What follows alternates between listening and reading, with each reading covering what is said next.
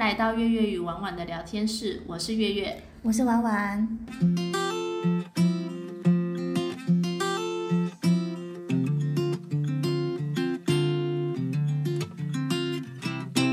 大家好，那上集聊到我们第一次斜杠卖场的重点注意事项。那接触这场这个兼职工作啊，那月月你第一次上点的时候有什么印象深刻的事情事情呢？哦，我先说一下，我第一次接的品牌飞利浦电动牙刷，哦，所以是在百货公司里面，就不是在熟悉的卖场，不是，我是后来才转卖场的。那我那时候第一次上百货公司，我业绩是零。哦，感觉很感觉很逼人，超逼人的，而且因为那个生态又跟卖场不一样，因为是随时有柜姐在外面盯你，那时候柜姐讲话超酸的。哦，理解，嗯，对。然后还有他看你在那边，他也没有觉得你不认真，只是就是没有人啊啊！大家靠柜来问我介绍也没什么问题，就是没有成交，成交这件事真的很难。那毕竟电动牙刷一支也不，尤其飞利浦这牌子本来就是牙刷界的精品嘛，本来就蛮贵的东西。然后这个东西呢，因为我们当初要做蛮。就第一集有提到，我们要先做教育训练，对对对对，然后会发现他们当然有写一些稿子给你，你可能要怎么接触客人，你要讲什么话，话术嘛，对，就是一些话术啦。但后来发现根本都是屁啊，因为一般人听完就不太会鸟你，你基本上还是要先熟练过，先要自己对镜练词练习什么都好，你还是要把话转换成自己习惯说的方式。应该是说你要用把那些话术转成你自己的语言，让消费者听得懂。对啊，或者是你必须举举一些更活泼一点的例子，或者是要在一些。像我第一个点到桃园，桃园人的消费力该怎么说？就是可能没有台北那么好，或者是他们的理解这个能接触到这产品的方向可能不太一样，都是需要经过官场啊跟理理场的沟通反应。在那个时候吧，对啊，在那个时候，在那个时候，十年前的时代比较不容易一点。督导会蛮逼人的，因为我那时候第一次上点啊，那个督导因为看我，哦，我第一天不是挂零，然后第二天他来看，然后他就说你呀应该要追客人追三公尺远，我想说 谁没事要被追成这样啊？然后自己我自己在逛百货公司，我就是悠闲慢慢走，然后有一个人忽然拉住你然后缠着你。超级讨人厌，我不是在做什么直销。你这个让我想到一般百货公司卖化妆品的小姐。啊，一直第四。嗯，对，就是还蛮，就是你很不好意思拒绝他，他就直接追过来，感觉很像吧？他大概就是想营造这样的感觉啦，但我自己个人不喜欢这样被销售，然后我自己要这样叫我这样销售，我真的当下超痛苦。我其实差点就是要因为那一场活动，就是放弃我，我就觉得我不适合。但我后来第二场到台北之后，我做超顺。我后来变业绩就卖最好的，对，后来变业绩最好，我也不知道怎么回事，真厉害呀！嗯，对啊，那婉婉你有没有什么特别的事情？我的话，如果是讲第一周上点的话，就比较特别，就是我那一天就是一样嘛，找员工出口，上一期重点来了，公司只跟我交代说，哦，他很特别。就是月月，你还有被在电话里面详细说明员工出口在哪里，对不对？怎么找？我只有收到一个电话，就是告诉我说，你打电话找这个大姐，她会带你进去。好。然后我当天就是到了卖场之后，我还提早了将近上班时间将近一个小时左右到卖场，因为毕竟第一次完全不熟，担心自己知道或什么操作不好，会延误到上班时间。呃，有趣的是到了现场，那个卖姐，那个大卖场大姐打了这个的电话，她不接呢。嗯，对。然后你知道，对一个新人上班，然后找不到人，然后他不接电话，然后基本上来说打电话回主控，那些在那个上班的时间那个 timing，其实他也没空接你电话的。你打电话回去可能都是忙线中。对。所以我那时候其实有一点是那种。手足无措的状态，然后拼命打那些那个那一位大姐的电话，大概过了将近半小时多吧，然后她才接到我的电话，说会下来带我。但其实说下来带我，其实她根本也没有下来带我，她是用电话遥控我，告诉我说卖场出员工出口在怎么走到哪里，然后最后也是当然靠了他遥控，我有找到就是员工出入口，但是我必须要说，对一个新人来讲，那个真的很逼人，因为其实你完全就没有接触到这个状态的那个工作，你根本就是不熟悉，你会造成你刚刚月讲的那种，我是不是不适合这个工作？然后他挫折感真的很对，挫折感会很大。然后，但是我必须要说啦，你其实都已经接了，所以我当天还是。虽然就是觉得说这样很不 OK，我还是努力的进去，然后嘛运用出口之后，然后就是问了别的旁边的市场大姐，然后找到呃放驻场存的驻场工作箱的地方，然后比较特别是，因为我是在上班那一周的前一周的礼拜五，嗯，然后去上那个教育训练课的，所以我在下一周的六的时候，礼拜六的时候，嗯。我其实已经忘记怎么组那个桌子了，你你没有理解吗？因为他已经隔了一个礼拜，他不是我前一天才上课，他其实已经隔一个礼拜了。然后而且那个时候其实并没有什么赖的群组，然后可以放影片教你 怎么组桌，对他就是靠记忆力，然后你去拿到那个就是公租桌子的那个搭那个袋子。你就整个就傻眼了。我记得那时候我还装反了，对，对，就是卖场的那个桌子。对对对，然后但是就是一样啊，就是到现场之后就还蛮好，就是我装反了，其实旁边有大姐告诉我说，哎，妹妹你装反了，对，然后她会告诉你说你该怎么装怎么装怎么装。可是我必须要承认，我那天第一天上点的时候，其实整个桌子弄到好，到我买好那个试吃品的时候，其实已经超过上班时间大概将近半小时了。因为我们比较特别嘛，我们就是他表定你是呃一点开始上班，就是你一点开始就要做试吃试喝这个动作。对。那如果你在那之前没有完成所有动作，其实就算是迟到状态，对吧？对，可以这么说。所以那个时候那一天真的还蛮痛苦的。然后可是毕竟还是要把班上完，所以我其实我记得印象中我那天其实到一点半才开始正式做。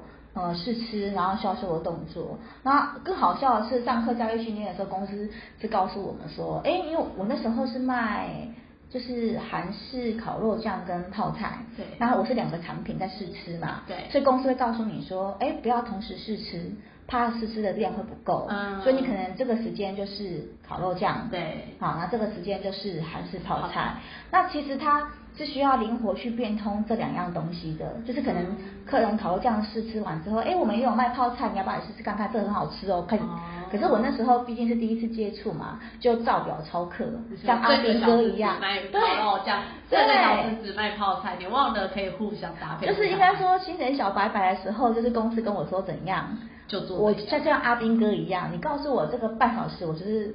烤肉酱，我这个半小时是烤肉酱，我下个半小时是泡菜，然后就是现在回想，就是事后很熟悉这个行业之后，觉得那个时候自己很好笑。对，我想讲的是，我那时候因为我一开始是做百货公司嘛，我后来进到卖场啊，然后因为卖场他们专案的都说你要帮忙补自己的产品。哦，对对对。然后结果那时候督导来就是。看到我没有补货，就是，但我自己觉得我不需要补了，因为我货架上货还很足啊，我觉得要补，只是当然还是有空间，我只是没有补满，它还有在办法。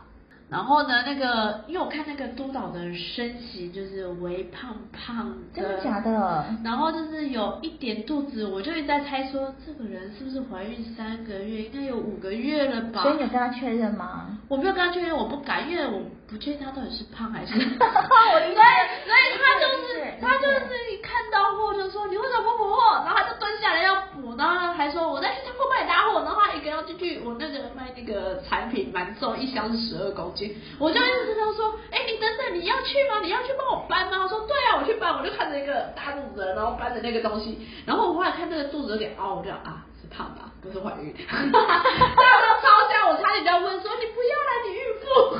我差点就要说出口了，但是结果她不是孕妇吗？她真的不是。哦，好哦，她到现在也不是。他也不可能是。那请问一下，这位督导我认识吗？认识，认识。哦，真的吗？好，等一下私底下再聊。对但是认识很瞎啦，但对，会不一样。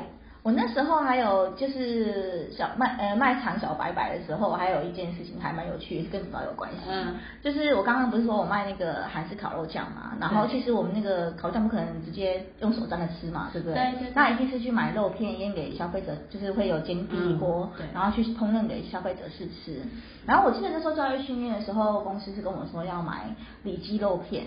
嗯，好，然后但是我那时候来的督导跟我说，你为什么不买那个培根肉片呢？然后比较香，比较有油脂。然后我就是在下呃下一周，就是听他的建议说，那我就买培根肉片好了。哇，那真的是个大大的一个失败，一个错误的选择这。个油烟呢？嗯，不是油烟的问题。大家你可以想想看，其实里脊肉片是是整片都是肉的分布比较多嘛，对不对？对对所以你剪给消费者试吃，你不是要剪小块嘛？啊，培小根就是小又缩水又一点点而已。你可以想象得到，就是说里脊肉片我剪给你吃，你吃到嘴巴它是肉吧，对不对？对可是当我剪培根肉片，我剪小块的时候，很可能你知道那小块都是油脂。哦，就你你们叔叔烤肉酱基本上来说，烤肉酱是好吃的，但是没有消费者希望吃到嘴巴里面是一块油吧？油，对对我那时候是觉得超震惊的，因为你是督导哎、你怎么会给我这样的建议，你知道吗？然后我又是个新人，其实根本搞不清楚，就是说哦，原来你的建议其实这个部分我可以跟公司来确认，就是还是以教育训练的为主。当然是督导来说什么就听督导的话，对吧？对啊，的确是我只能说督导虽然他可能卖的产品经验比我们多，也可以这样说吗？应该说理论上来说，基本上应该要是这样啦。但督导真的不一定都是对的。对，然后同一个督导在，我刚刚不是说他建议我错误的肉片这件事吗？对对对那其实我很很有，就是还蛮有趣，跟他很有缘分。就是我在新年小白白的时候，他很常来我的店看我。嗯然后就是在某一周的时候，我印象中他来看我，然后拍完照片，就是有互动照片，要交给房东的互动照片。然后我好像是离开那个现场，我忘记是去上厕所还是去去仓库拿赠品之类的。嗯然后他跟我说，呃，你去你去你去，我帮你顾脖子。嗯，嗯，然后结果我我离开现场，然后回来我的促销售的位置的时候，发现了一个烧焦的平底锅。然后呢他误了人呢重点是他刚刚不是跟我说我帮你布锅子吗？对啊然后人他人呢？然后旁边的别的品牌的大姐跟我说，哎，你们家督导把你的锅子烧焦了，然后人就跑了吧？我就没有再看到他人了。超香对，就是那次让我真的觉得很很特别的经验，但是那不是第一周发生的事情，但是是同一个督导了，对，就还蛮有趣的。诶，我们来讲一下督导这个身份比较特别，他嗯。应该是说我们卖场是驻场人员，然后再是督导是会随场来监督我们工作有没有执行到位的人，所以照理来说，他应该算是专案底下，嗯，呃，先专案会委托他们来对。盯我们驻场人员怎么做，所以他的工作就是要拍照确认，然后再来就是拍我们活动的试吃试喝的过程，嗯。让他们做一份报告出来，然后让专案人员可以再回报给品牌说，哎，我们这一场是有做这个活动的，那有拍到很呃，就是这个人有认真上班，拍照其实就是监督有没有认真上班，有没有执行到位。还有就是他，就是如果你呃这个驻场人员你在工作上面有什么问题，他需要协助你去解决你的问题，大概就是这样的状态，所以他必须是要一个有相较来讲，你比驻场人他应该要有更有经验的状态，对，才嗯才能做这个工作，应该这样说。哎，那今天这些呃，我们很多人员啊，或是驻场一些什么说明呢，我会放在那个节目资讯那边，那有兴趣的可以看一下。如果你那个名词你看不懂，你不知道什么意思的时候，哈，我们会放在那边做个说明，这样子。对，哦，就话这个，我突然想到一件事情，我也发生过一件事情是，它已经不是在小驻场小白白的时候的事情，是中间已经嗯过了好几个月，然后有某某督导，就是呃，基本上我们上班都有固定八点五小时嘛，对不对？那大部分的案子下班时间大概就是七点七点半，嗯然后或是九点九点半，对啊对不对对？我曾经有遇过，就是说，呃，已经下班时间到了，然后接到督导的电话，哦然后跟我说。你要下班了吗？我当然回答对啊，嗯一般都回答对吧？不然不然对怎么样？然后他跟我说他快到了，叫我等他一下。嗯，然后不，他就是要拍来帮你拍照。嗯、对，但是我等了半小时呢。哎，这样你多加班可以报加班费吗？呃，并没有。那我那时候基本上来讲，其实呃，应该是说，其实如果说你真的要去跟公司争取的话。应该有机会是有加班费，但我那时候不晓得原来是可以加班费，就是对我来说好像就是哦，我的日薪是多少钱，就是多就是多少，然后你说你迟到了这件事情，我只是愣了一下，嗯，然后我就配合你，然后让你把拍拍照这件事情做完，对。可是我必须觉得很奇怪的是，哎，其实你迟到不关我的事。对啊，你拍拍照照是你的事啊。嗯，而且他是真的快下班的时候才。就是来告诉我说，哎，要要求他他我要晚下班，然后他也不告诉我多久，他也没有告诉我说他多久之后会来。哎，我有遇过督导是，我已经正在收桌了，他忽然冲来，他说，哎，你怎么把我桌子收起来了？我说，因为六点半了，我要下班了，你现在才来。对对对。然后还怪你收太快，我才生气你来太晚。好像有会有这样的情况，对，这个会发生过。那还有就是说，我也蛮。觉得很特别，就是说，呃，其实，在卖场，你的任何销售的产品，其实你旁边都会有别的很多案子的大姐啊，或者妹妹啊、弟弟啊，对不对？嗯。我曾经有在那个就是卖场有亲眼看过，就是宫斗，宫斗，你们可以想象卖场也会有宫斗这件事情啊，就是这个很简单嘛，就是它会有竞品，就是我们自己有时候接到的产品也会有竞品。对。那其实竞品这件事情，它就很单纯。看你怎么处理那个心态上面的调试，对。但是其实不是每一个呃驻场，包括我们自己，其实在跟对方的互动上面也不见得是一个很和谐的状态。对啊。那我自己曾经有亲眼遇遇过，在嗯是冷冻冷藏吧，某个卖场的冷冻冷藏，他们是卖两个同质性商品的两个大企，嗯，然后两个是是直接当场在卖场就现场起冲突。我觉得其实基本上来说，这种情况在在早期的卖场其实还蛮容易发生的。但是现在当然不可以，现在是可能科长就会把你两个人一起赶赶走，离开卖场。但是这件事情是发生在我刚接触这场工作不久，那你就是真的很明显在发现你的位置旁边隔两个人，然后他们就。在这边吵架，对，而且是很大声的吵给客人看。我觉得这个也是在那时候，在我觉得就是哎，还蛮不可思议的，因为是公众场合，然后旁边有很多消费者走来走去，那就公然吵架。我觉得那个时候也是一件觉得还蛮特别的经验。呃，因为我们虽然说没有什么呃啊，不能这样讲，因为有些品牌是会给你销售奖金，达到多少罐，所以有些姐姐会。想要这个奖金会吸才会有抢客人的行为，那不然我们一般都是照日薪，我们还是有个基本底薪，然后有些品牌才会给奖金，才会有抢客的行为啦。那竞品当然是大家一天可能就是我可能只买，我今天如果是卖牛奶，我当然是一周我只买一次牛奶，我不可能两个品牌都买，买来喝喝看，这有保存期限的问题，或者是大家现在不想囤货，当然就是买什么就什么。嗯，所以这真的蛮容易吵架的啦。我觉得还有跟个性其实也有关系，因为像有的人，其实你给我业绩奖金，我也不见得会去积极想要去争取到那种程度。啊，对啊，就是应该是说你对你对这份业绩的要求的话，你到是怎么样？你 KPI 达到，你要到什么样的阶段？每个人对这个想法不一样嘛。那我可能会今天哦，我维护好我自己这个产品的一个销售状态就好。那或者有有的人会觉得说，哎，我如果销售状况不好，会不会公司就不给我案子了？哦，会啊，会会会。对，所以我我觉得就是在抢客这件事情有很多各种不同的状况，就是他的心理状态跟他的个性呈现上，本来就会有点不一样。哎，但不得不说，现在回想起来也是蛮辛苦的，因为有时候业绩真的会没达到。我虽然多卖不会算我的钱，但是我如果卖很少，我会觉得我今天很难看。然后之后礼拜一就要接电话，专案就会打给你，关心你，你为什么卖不好？嗯，而且以前案子量很大的时候，还我真的有遇过那个销售状况不好的人员，就接不到案子，就黑掉了。对对对对，所以其实有业绩奖金是一件事，但是在那个年代，如果是案子量大，他基本上你就是应该是说供给大于需求的时候。他其他不要你，他没有差，他可以再找下一个人，对，他会买的人，是，对，所以所以有些人特别去积极，很怕没有业绩，是真的没有办法，嗯，对啊，啊，我还想到我有在卖场的时候遇过一个很神奇的事情，啊，跟工作无关，就是我曾经在卖场募集过，呃。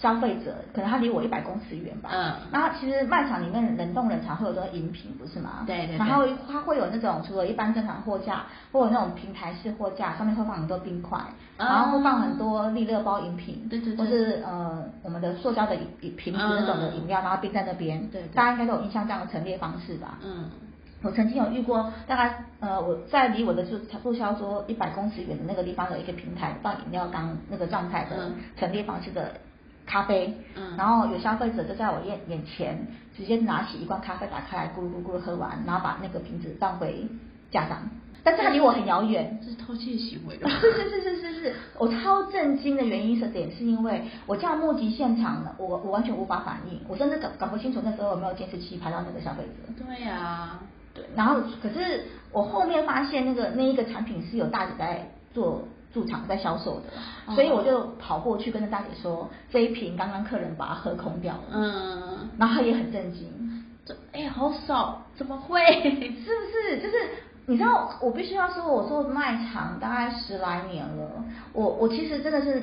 这件事情是发生在我刚做这场没有很久的时候，所以我必须要说，它也是一个不是不常发生的一个，它不是常态，嗯因为毕竟很少很少有人这么大胆啊，对对所以他是真的当着我的面咕噜咕噜把它喝完，大概没有没有五秒没有五秒钟吧，因为我觉得卖场的消费者真是奇形怪状的人都有哎、嗯，对，但这虽然我自己也是消费者，我自己在看这些奇怪的人的时候，也会觉得，怪怪的哟。对，虽然这些这个这一个主题有点跑题，跟跟跟驻场这边无关，可是它就是就是还蛮特别。之后再说。哎，我们还有其他关于这方面的事情可以之后再说我。真的超多超多故事。